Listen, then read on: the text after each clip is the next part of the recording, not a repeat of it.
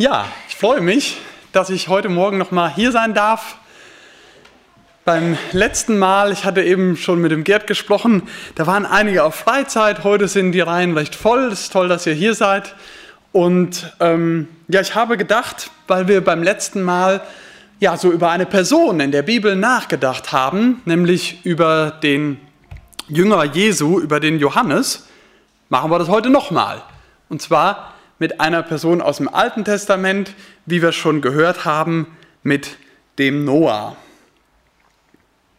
Ja, hier sehen wir es auch, das klappt, super. Und der Noah, der ist ein Vorbild des Glaubens, denn der kommt vor in dem bekannten Kapitel 11 aus dem Hebräerbrief, aus dem wir gerade auch schon einen Vers äh, hören durften, wo es um die Glaubenshelden geht. Und ja, er ist uns nicht nur ein Vorbild, weil er halt in diesem Kapitel genannt wird, sondern er ist für mich auch deswegen ein Vorbild, weil er ja erstens mit Gott wandelte, zweitens Gott glaubte. Ganz schlicht, ganz einfach. Gott glaubte. Weil er ihm vertraute, weil er Gott auch gehorchte und weil er Gott erleben durfte. Diese fünf Punkte, das soll die Gliederung für die Predigt heute Morgen sein. Und ja, wir fangen direkt bei Punkt 1 an. Noah wandelte mit Gott. In 1. Mose 6, Vers 9 heißt es, dies ist die Geschichte Noahs. Noah, ein gerechter Mann, war untadelig unter seinen Zeitgenossen. Noah wandelte mit Gott. Das heißt konkret, er, er lebte mit Gott. Tag ein, Tag aus lebte er mit Gott. So wie du vielleicht mit deinem Mann, mit deiner Frau, mit deiner Familie zusammenlebst oder mit Freunden oder Nachbarn, so hatte der Noah Gott als seinen Gegenüber. Ich glaube, Noahs tägliches Leben an der Seite Gottes führte auch wirklich dazu, dass er eine ganz besonders enge Verbindung mit Gott hatte. Und die brauchte der Noah auch. Er war nämlich unter seinen Zeitgenossen der Einzige, der überhaupt nach Gott fragte. Ich behaupte mal, bezogen auf seine Mitmenschen, war der Noah vielleicht einer der einsamsten Menschen, die je gelebt haben. Niemand sonst fragte nach Gott. Noah war weltweit der Einzige. Das ist kaum zu fassen, oder nicht? Wir fühlen uns manchmal schon alleine, ja, wenn wir in einer Umgebung sind, wo wir vielleicht ahnen oder irgendwie vermuten, ich bin jetzt hier gerade der einzige Christ. Aber das war für den Noah der Dauerzustand. Der einzige gottesfürchtige Mensch auf Erden. Ja, so ist es ihm gegangen. Und er lebte nicht nur in einer gewissen Einsamkeit, sondern auch in einer irgendwie glaubensfeindlichen Umgebung. Die Menschen, ja die ganze Menschheit hatte sich so sehr von Gott abgewandt, dass Gott sogar ihr Ende beschlossen hatte. Da war nur dieser eine einsame Mann, der Gott gefiel, Noah.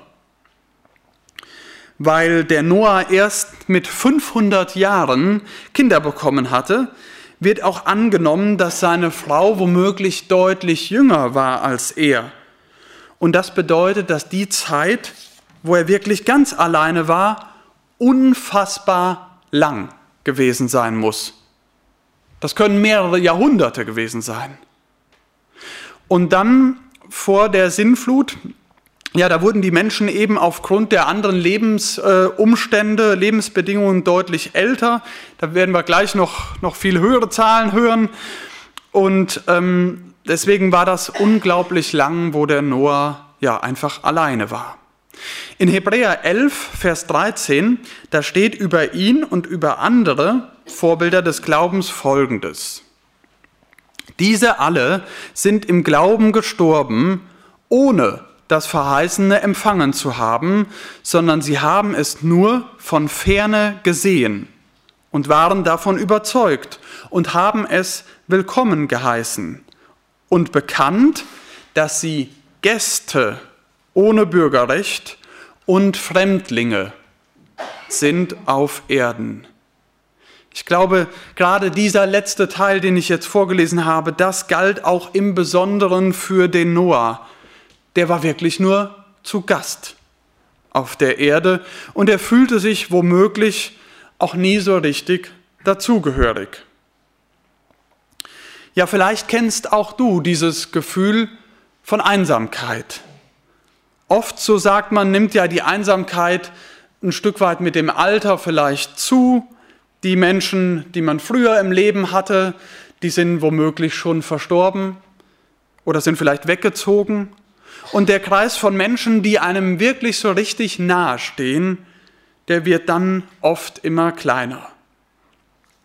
Aber auch junge Menschen können natürlich von Einsamkeit betroffen sein. Da hat man vielleicht 50 oder 100 Freunde auf Facebook, eine riesige Zahl.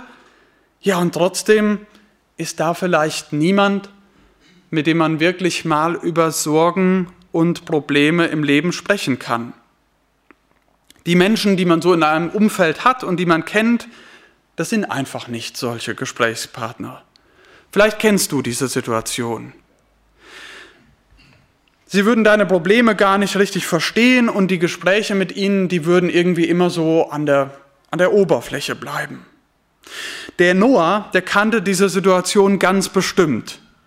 Wenn die Menschen mal wieder über ihn gelacht hatten wegen seines Glaubens, dann hatte er niemanden, mit dem er darüber sprechen konnte. Niemanden außer Gott. Und genau an Gott hat der Noah sich sicherlich immer wieder gewandt. Er wusste, an Gott kann ich mich wenden. Er versteht mich, er hört mir zu und er tröstet mich auch. Und das ist das Schöne, das ist noch heute so. Unser Gott ändert sich nicht und er tröstet besonders diejenigen, die einsam sind. Ja, für mich ist der Noah ein Vorbild für den Glauben trotz Einsamkeit. Vielleicht gibt es unter den vielen Persönlichkeiten, die uns die Bibel so vorstellt, niemanden, der so genau wusste, was es bedeutet, alleine zu sein. Jesus mal ausgenommen. Aber das hat den Glauben von dem Noah nicht zerstört, sondern es hat ihn gestärkt, weil er sich direkt an Gott gewendet hat. Noah wandelte mit Gott, er lebte mit ihm und er ist ein Vorbild für den Glauben trotz Einsamkeit. Ich komme zum zweiten Punkt. Gott glauben. Dass Noah mit Gott lebte, das führte dazu, dass sein Glaube gestärkt wurde. Ich lese uns nochmal den gleichen Vers vor wie vorhin, 1. Mose 6, Vers 9, komme aber diesmal auf einen anderen Aspekt zu sprechen. Dies ist die Geschichte Noahs. Noah, ein gerechter Mann, war untadelig unter seinen Zeitgenossen. Noah wandelte mit Gott. Ja, Noah wird uns hier auch vorgestellt als ein gerechter Mann. Warum ist er gerecht? habe ich mich gefragt. Was macht seine Gerechtigkeit aus? Ich glaube nicht, dass er sein ganzes Leben fehlerlos gelebt hat. Wir lesen von ihm ja auch noch die Begebenheit, als er nackt und betrunken in seinem Zelt liegt. Das war sicherlich keine Sternstunde vor dem Noah. Aber trotzdem gilt er als gerecht. Das ist doch interessant. Wir schlagen noch mal oder schauen noch mal in Hebräer 11 hinein, diesem Kapitel von den Glaubenshelden, und da steht, dass sein Glaube dazu führte, dass er gerecht vor Gott dastand. In Vers 7 heißt es, durch Glauben baute Noah, als er eine göttliche Weisung empfangen hatte über die Dinge, die man noch nicht sah, von Gottes Furcht bewegt, eine Arche zur Rettung seines Hauses.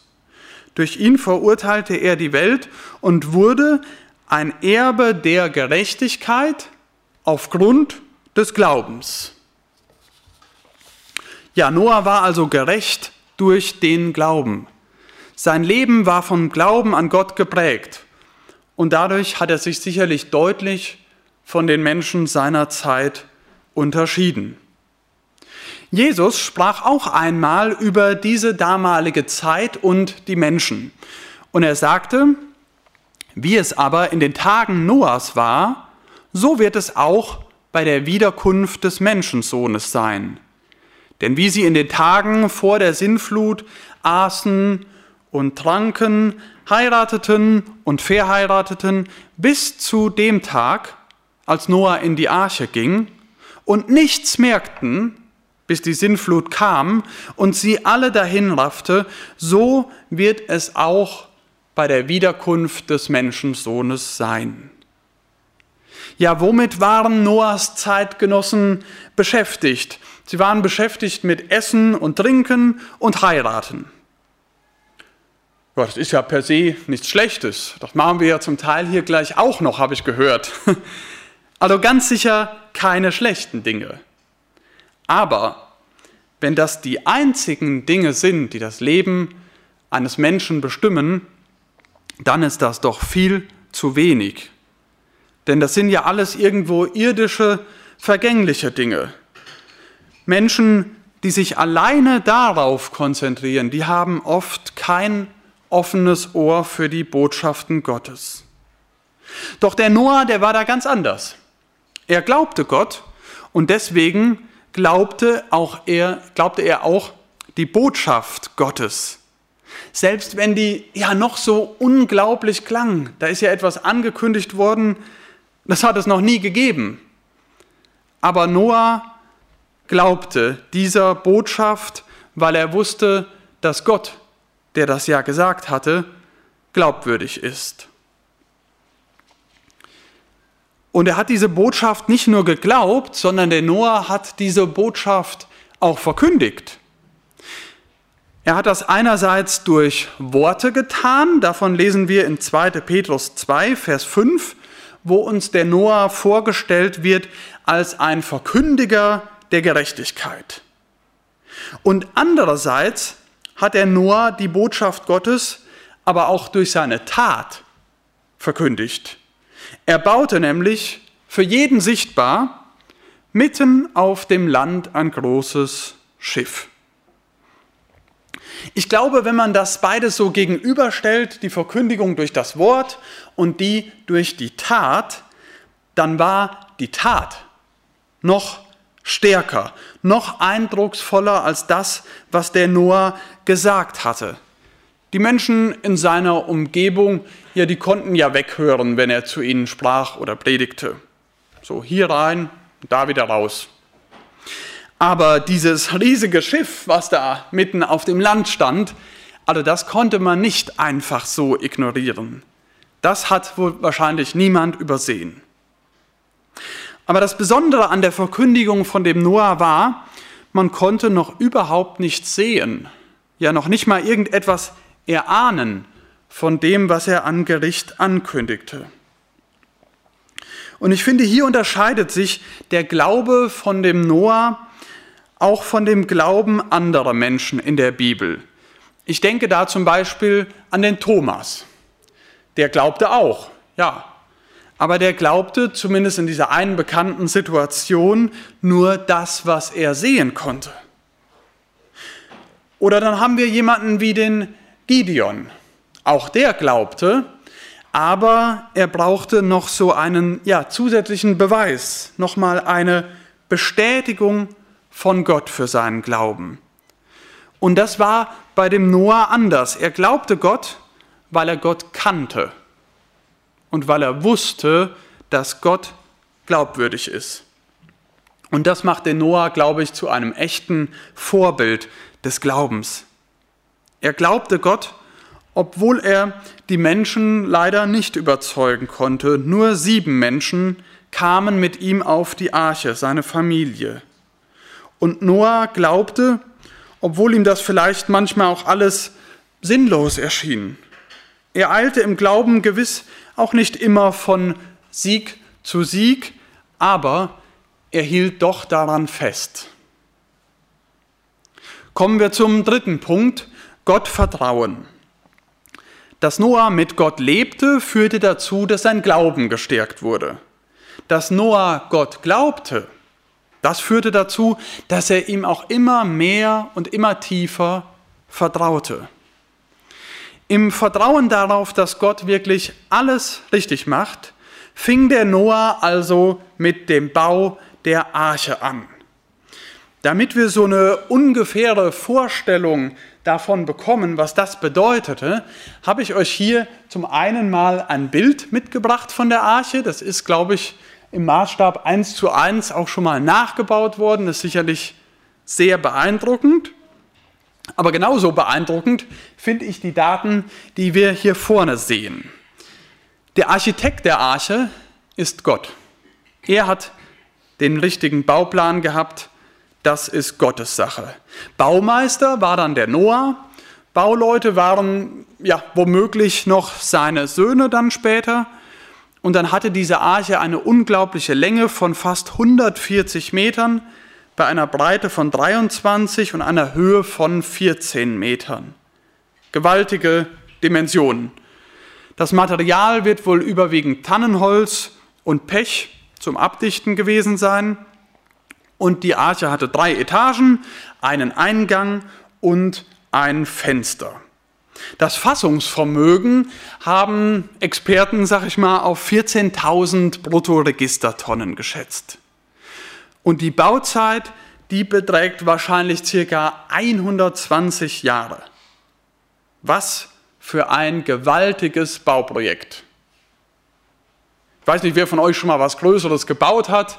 Ich vermute, in solche Dimensionen ist wahrscheinlich noch niemand vorgestoßen. Und die Ausmaße von diesem Bauprojekt, die zeigen für mich aber auch, dass der Noah von dem Plan Gottes vollkommen und restlos überzeugt gewesen war.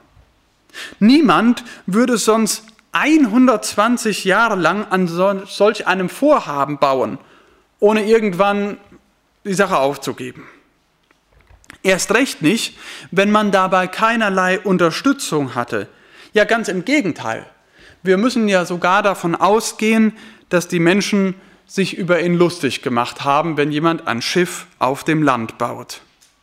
Wer ist schon so doof und baut ein Schiff auf dem Trockenen? Hör doch endlich auf mit diesem Quatsch nur. So haben die Menschen vielleicht gerufen und gelacht. Das hat sich der Noah alles mit angehört. Aber ich glaube, der Gipfel von Spott und Häme, der war gar nicht während der Bauzeit der Arche, sondern erst danach. In Kapitel 7, Vers 1, da bekommt der Noah nämlich von Gott den Auftrag, geh in die Arche. Und der Noah, der tat, was Gott ihm sagte. Und kurz darauf, in Vers 4 steht dann, denn es sind nur noch sieben Tage, dann will ich es auf der Erde regnen lassen. Können wir uns das vorstellen? Der Noah ist schon in der Arche drin, es sind schon vier, fünf, sechs Tage vergangen, passiert nichts. Ich vermute, zu dieser Zeit haben die Leute wirklich vor dem Schiff gestanden und gelacht und gesagt, du bist doch ein Spinner, Noah, komm doch endlich da raus. Aber das tat Noah nicht. Er vertraute darauf, dass Gott seine Zusagen einhielt und genauso war es ja dann auch. Ich möchte euch noch ein Beispiel geben anhand von so einem kleinen Detail in der Geschichte, wo wir erkennen können, wie sehr der Noah Gott vertraut hat. Wir haben hier eben bei den Daten gelesen, dass die Arche ja auch ein Fenster hatte. Ein Fenster. Bei einem Schiff von über 100 Meter Länge ein Fenster. Ich finde das schon erstaunlich wenig, muss ich sagen es gab eben nur dieses eine Fenster und Gott hatte eine genaue Anweisung gegeben. In 1. Mose 6, Vers 16 steht das, wo eben der Noah gesagt bekommt, ganz präzise, wo dieses Fenster genau hingehört. Und der Noah sollte es ganz nach oben bauen. Das hatte natürlich zur Folge, dass wenn er aus dem Fenster guckt, er überhaupt gar keinen Überblick hatte. Wo fährt mein Schiff gerade hin? wie schnell fahre ich, wo bin ich hier gerade, Das war alles nicht möglich. Wenn der Noah aus seinem einzigen Fenster geschaut hat, dann sah er in den Himmel hoch zu seinem Gott. Das erklärt auch, warum er den Taubentest gemacht hat. Damit meine ich diese Begebenheit, wo der Noah zu Testzwecken eine Taube losfliegen lässt, um dann zu schauen, ob das Tier wieder zu ihm zurückkommt oder ob es etwas zu fressen findet. Er musste das so machen, denn durch das einzige kleine Fenster in seinem Schiff konnte er nicht sehen, was um ihn herum los war. Die Arche war kein modernes Schiff mit einer Kommandobrücke, wo der Noah stand und die Dinge unter seiner Kontrolle hatte. Nein, der Noah, der hatte überhaupt keine Kontrolle über das, was mit ihm und mit seinen Lieben, mit seiner Familie in der Arche geschah und mit all den Tieren, die dabei waren. Er war in der Arche den Naturgewalten des allmächtigen Gottes vollkommen ausgeliefert. Etwas überspitzt gesagt hatte der Noah auf das Geschehen in der Arche genauso viel Einfluss wie die Maulwürfe, Kühe und Mücken an Bord. Mehr nicht. Und er saß in diesem Holzkasten, den er selber gebaut hatte, und er ist dort, so könnte man auch etwas überspitzt sagen, von Gott eingesperrt worden. Denn wir lesen in 1. Mose 7, Vers 16, und der Herr schloss hinter ihnen zu. Diese Tür konnte niemand mehr öffnen. Noah war also Gott vollständig ausgeliefert, aber er hatte großes Gottvertrauen. Er fühlte sich in dieser Situation nicht hilflos, sondern sicher. Und er fühlte sich auch nicht eingesperrt, sondern geborgen in Gottes Hand. Es war ihm egal, dass er die Arche nicht steuern konnte und dass er nicht wusste, was um ihn herum los war. Noah wusste, dass Gott um ihn war und dass ihm nichts passieren konnte. Gott hatte jederzeit die komplette Kontrolle und diese Gewissheit, die hat dem Noah einfach völlig ausgereicht. Das war für ihn genug. Ich finde an der Stelle auch interessant, dass der Name Noah ja Ruhe oder Trost bedeutet. Ich glaube, das trifft die Sache sehr, sehr gut. Ja, ich weiß nicht, wie es euch damit geht, aber ich muss sagen, mich beeindruckt dieses große Gottvertrauen, was der Noah hatte. Ich glaube, mir selbst wäre das extrem schwer gefallen, so die ganze Kontrolle, den Überblick, den man irgendwie gerne hat, an Gott abzugeben. Ich denke, ich hätte das nicht gekonnt. Aber der Noah, der hat es getan. Und Gott hat dafür gesorgt, dass auch alles gut geworden ist. Darin ist der Noah auch wieder ein großes Vorbild des Glaubens. Er hat Gott ganz vertraut und hat seine eigenen Ideen und Vorstellungen zurückgestellt. Ich komme zum vierten Punkt und der heißt Gott gehorchen. Wie schon gesagt, der Noah lebte mit Gott und das hat seinen Glauben gestärkt. Den Glauben, den er hatte, der führte dazu, dass er Gott auch vertrauen konnte und dass Noah Gott vertraute. Das führte dazu, dass er ihm auch gehorchte. Im Gehorsam gegenüber Gott finden wir in der Bibel, glaube ich, nur wenig bessere Beispiele als Noah, Jesus mal ausgenommen. Nehmen wir zum Beispiel den Propheten Jona. Auch der hatte einen eindeutigen Auftrag von Gott bekommen, aber der ist weggelaufen. Der hat genau das Gegenteil von dem getan, was Gott wollte. Und es brauchte drei lange Tage im Bauch eines Fisches, bis er endlich bereit war, Gott wirklich zu gehorchen und den Auftrag auszuführen. Oder nehmen wir zum Beispiel Mose. Der wird ja auch erwähnt in Hebräer Kapitel 11. Der hatte auch einen Auftrag von Gott. Und wie ging er damit um? Ja, er hatte alle möglichen Ausreden, warum es doch besser wäre, wenn Gott vielleicht jemand anderes dafür auswählen würde. Ganz anders ist es bei dem Noah. Von ihm lesen wir in Kapitel 6, Vers 22, und Noah machte es so. Er machte alles genauso, wie Gott es ihm geboten hatte.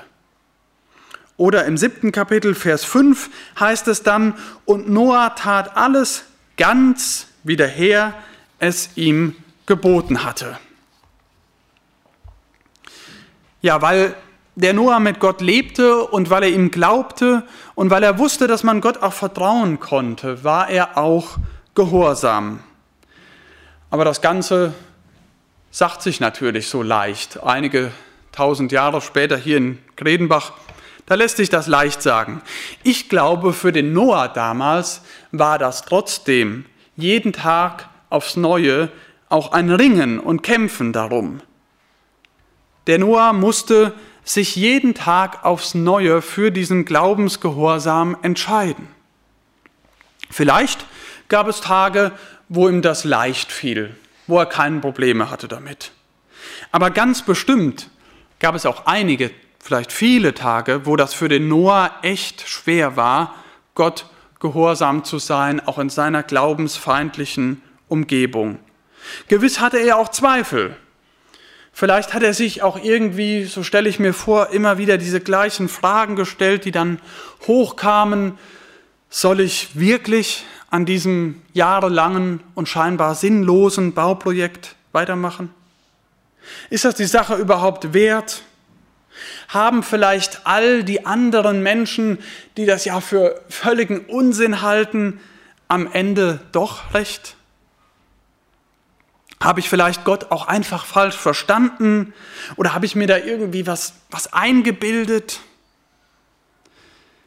Vielleicht hatte der Noah aber auch ganz, ganz praktische Zweifel. Schaffe ich es überhaupt, dieses riesengroße Schiff fertigzustellen? Reicht mein Baumaterial aus?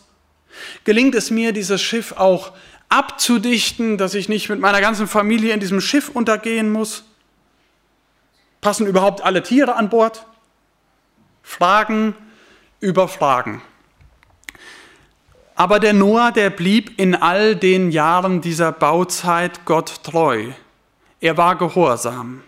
Er hatte Glaubensgehorsam. Aber das war auch nicht sein eigener Verdienst. Wir sehen in der ganzen Noah-Geschichte auch unglaublich viel von Gottes Treue. Gottes Treue, Gottes Bewahrung und Gottes Geduld mit dem Noah. Er hat den Noah sicherlich auch immer wieder ermutigt und bestätigt, und ich glaube, in dieser Zeit, da gab es ein ganz besonders bestätigendes Ereignis, eine ganz besonders große Bestätigung für den Noah, dass es richtig ist, weiter an dem Schiff zu bauen.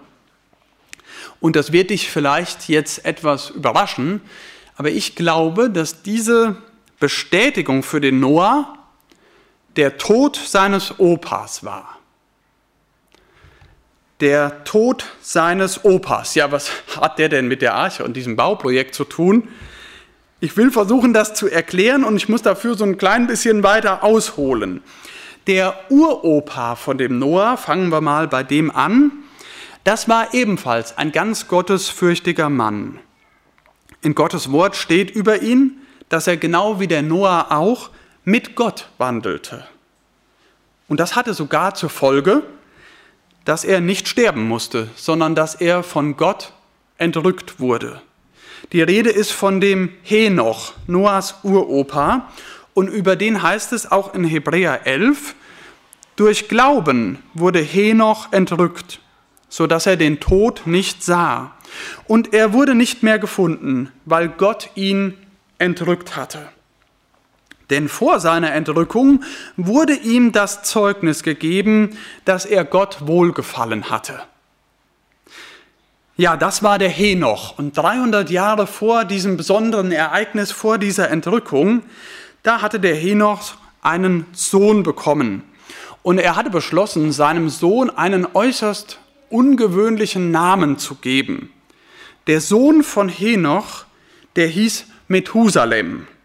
Und dieser Name bedeutet, bei seinem Tod bricht es herein. Komischer Name, oder? Bei seinem Tod bricht es herein. Bestimmt haben sich schon damals die Menschen gewundert, was wird denn hereinbrechen?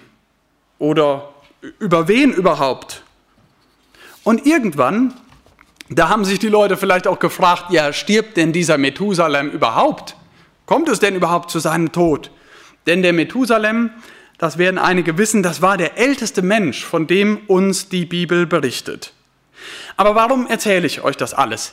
Ihr könnt jetzt hier vorne an der Wand mit mir zusammen hoffentlich nachvollziehen, wird etwas mathematisch, dass der Methusalem tatsächlich genau im Jahr der Sinnflut im Alter von 969 Jahren gestorben ist. Und ich habe die Zahlen mal aus dem Geschlechtsregister heraus, ja, sozusagen abgeschrieben, wie man das jetzt hier sieht. Die Zeit, die der Methusalem nach der Geburt von seinem Sohn, dem Lamech, das war der Vater von Noah, noch lebte, das waren 782 Jahre.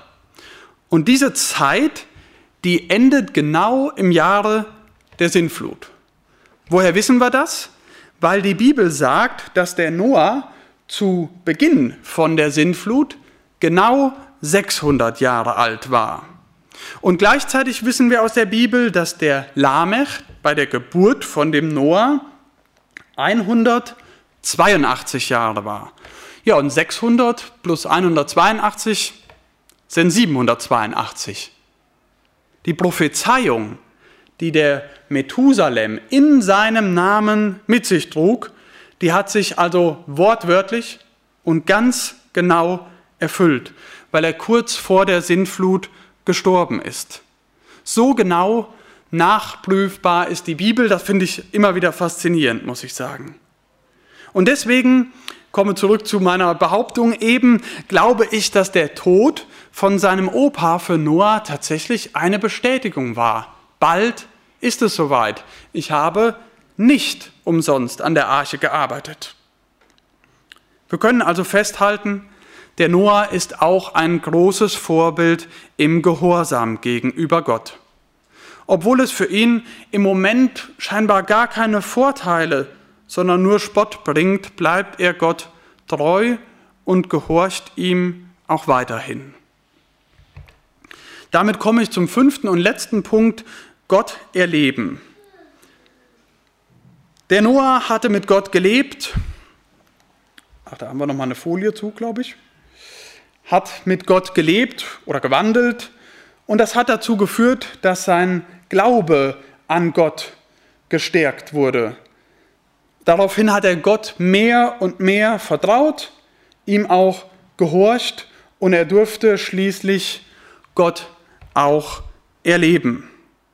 Und hier schließt sich in gewisser Weise der Kreis, weil diese Erlebnisse mit Gott natürlich auch dazu geführt haben, dass er weiterhin mit seinem Gott gelebt hat.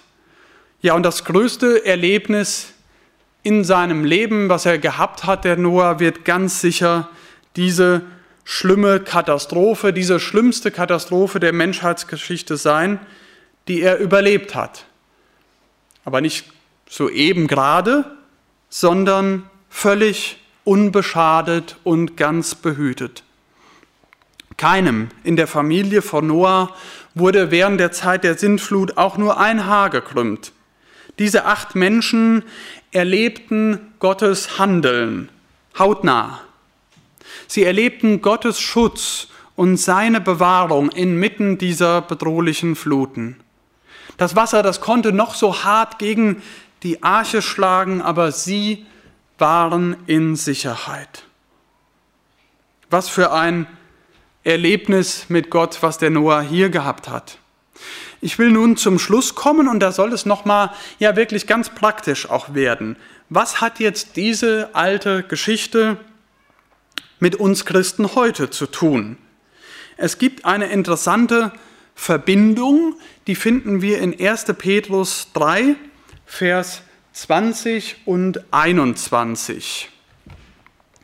Und hier geht es darum, dass Jesus den Geistern im Gefängnis verkündigte und über diese Geister heißt es dann, die vor Zeiten sich weigerten zu glauben, als Gottes Langmut einstmals zuwartete in den Tagen Noahs, während die Arche zugerichtet wurde, in der wenige, nämlich acht Seelen hindurch gerettet wurden durch das Wasser, welches jetzt auch uns in einem bildlichen Sinn rettet in der Taufe, die nicht ein Abtun der Unreinheit des Fleisches ist, sondern das Zeugnis eines guten Gewissens vor Gott durch die Auferstehung Jesu Christi. Ja, das sind jetzt nochmal, gebe ich zu, zwei sehr schwere Verse am Schluss, aber ich glaube, es lohnt sich, wenn wir darüber noch nachdenken.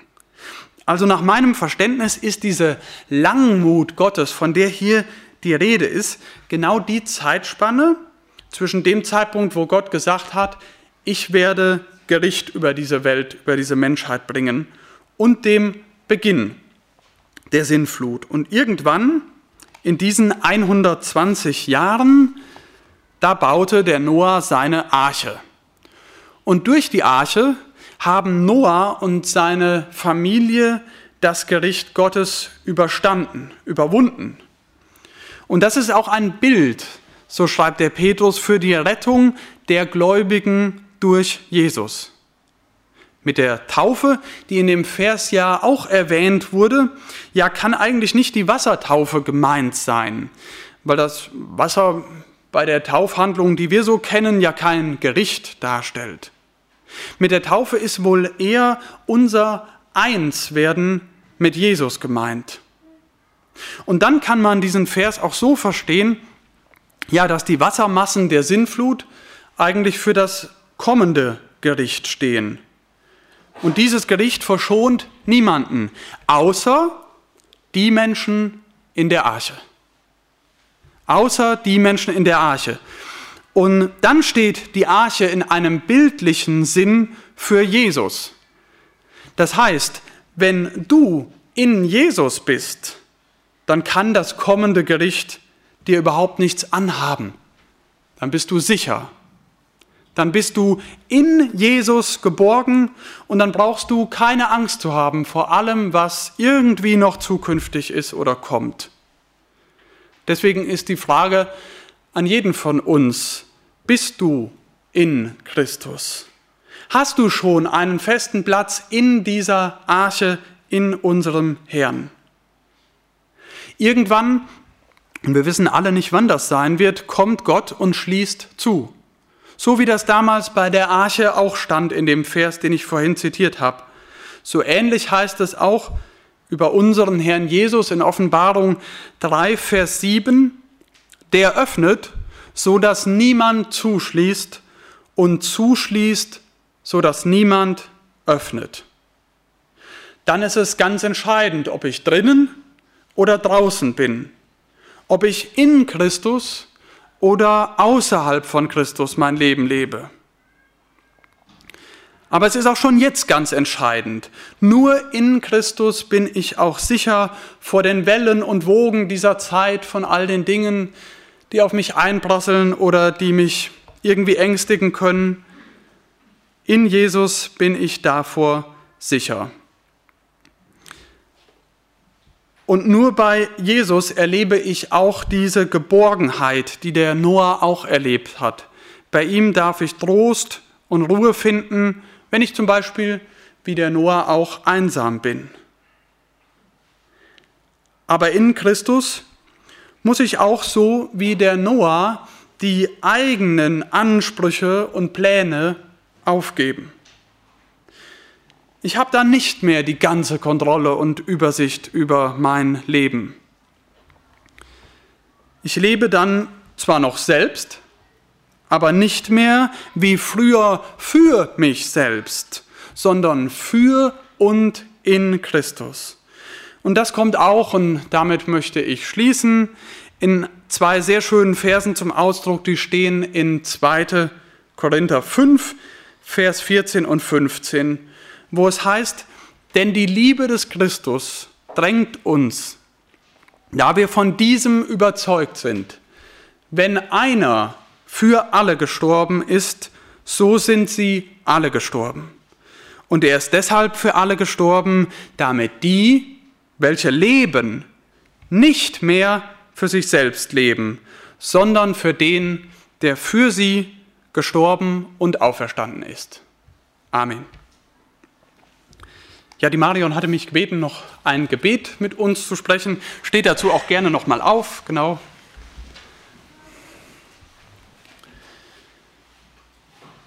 Lieber Herr Jesus, hab du herzlichen Dank dafür, dass du uns in deinem Wort so viele wunderbare Vorbilder gibst. Vorbilder, an denen wir uns orientieren dürfen, die uns ja Halt geben, die uns helfen, jeden Tag im Glauben mit dir zu leben. Hab Dank für das, was wir über den Noah hören durften, Herr, der wirklich mit dir gelebt hat, der dir geglaubt und vertraut hat und der auch gehorsam war dir gegenüber und dich dann immer wieder aufs Neue erleben durfte. Herr, du kannst schenken, dass auch wir diesen Kreislauf des Glaubens erleben dürfen, dass wir spüren können, du bist wirklich da, du bist in den schweren Zeiten da, du bist auch da, wenn es uns gut geht, du bist mit uns.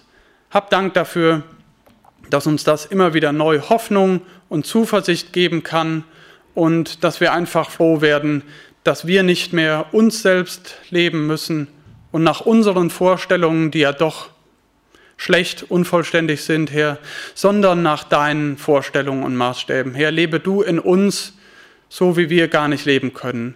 Bitte segne du uns, Herr. Amen.